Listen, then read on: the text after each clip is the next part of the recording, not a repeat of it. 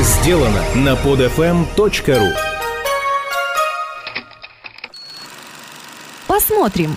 Новости киноиндустрии и обзоры новинок проката. Киноподкаст «Посмотрим» приветствует всех любителей кино. Сегодня подводим итоги Венецианского кинофестиваля и рассказываем о киноновинках этой недели. Новости одной строкой.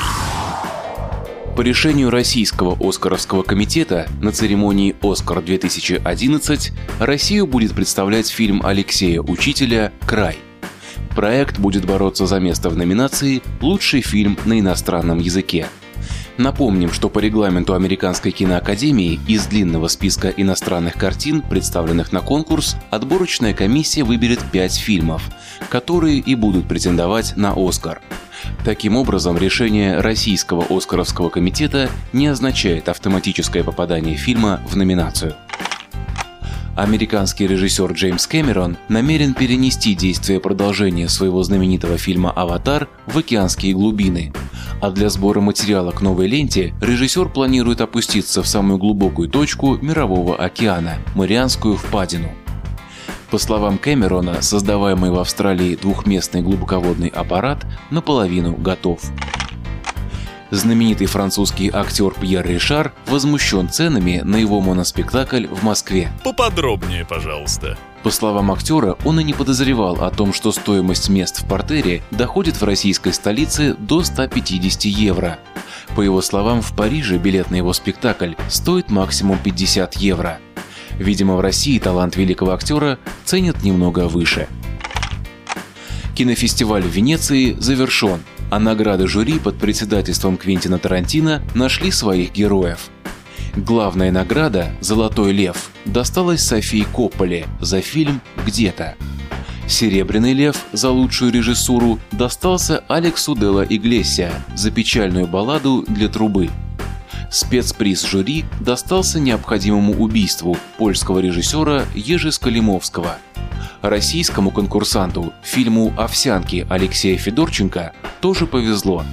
Фильму дали три премии за лучшую операторскую работу, за киноязык, а также приз экуменического жюри. Скоро на экранах. Наш кинообзор сегодня открывает испанская драма «Я тоже», рассказывающая о 34-летнем Даниэле с синдромом Дауна, что, впрочем, не мешает ему обладать потрясающе тонким чувством юмора, быть выпускником высшего учебного заведения, отлично разбираться в живописи и любить. Многие поклонники фильмов, рассказывающих о любовных историях и душевных переживаниях, наверняка оценят французскую ленту «Влечение», о нелегком выборе между налаженной, но в то же время наскучившей однообразием семейной жизни и призрачным женским счастьем. Ну а всех поклонников итальянского композитора Джакомо Пучини приглашаем на экранную адаптацию оперы «Богема».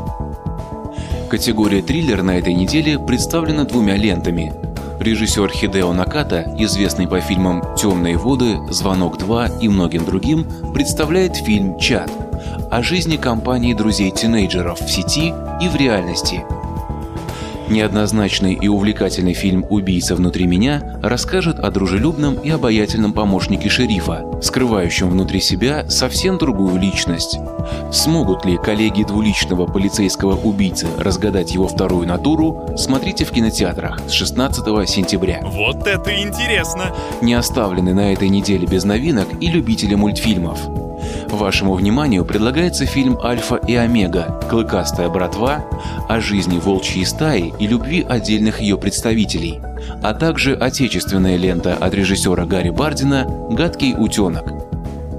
Работа российских режиссеров на этой неделе представлена и тремя художественными фильмами – Детям до 16. История четырех студентов, впервые познающих любовь, секс, разочарование и совершающих первые ошибки и первые открытия. Ой-ой-ой. Еще один фильм о студентах – это таинственная история «Цветок дьявола». Главной героине фильма снится загадочный цветок на воротах средневекового замка – Вместе с подругой, увлекающейся мистикой, они находят старинную книгу, которая погружает их в мир за гранью реальности. Фантастика! Особое внимание хочется уделить фильму «Игла ремикс» режиссера Рашида Нугманова. Это переработанный и дополненный фильм с Виктором Цоем в главной роли. Отметим, что некоторые новые сцены фильма требовали присутствия Цоя, но режиссер не хотел использовать куклу или дублера.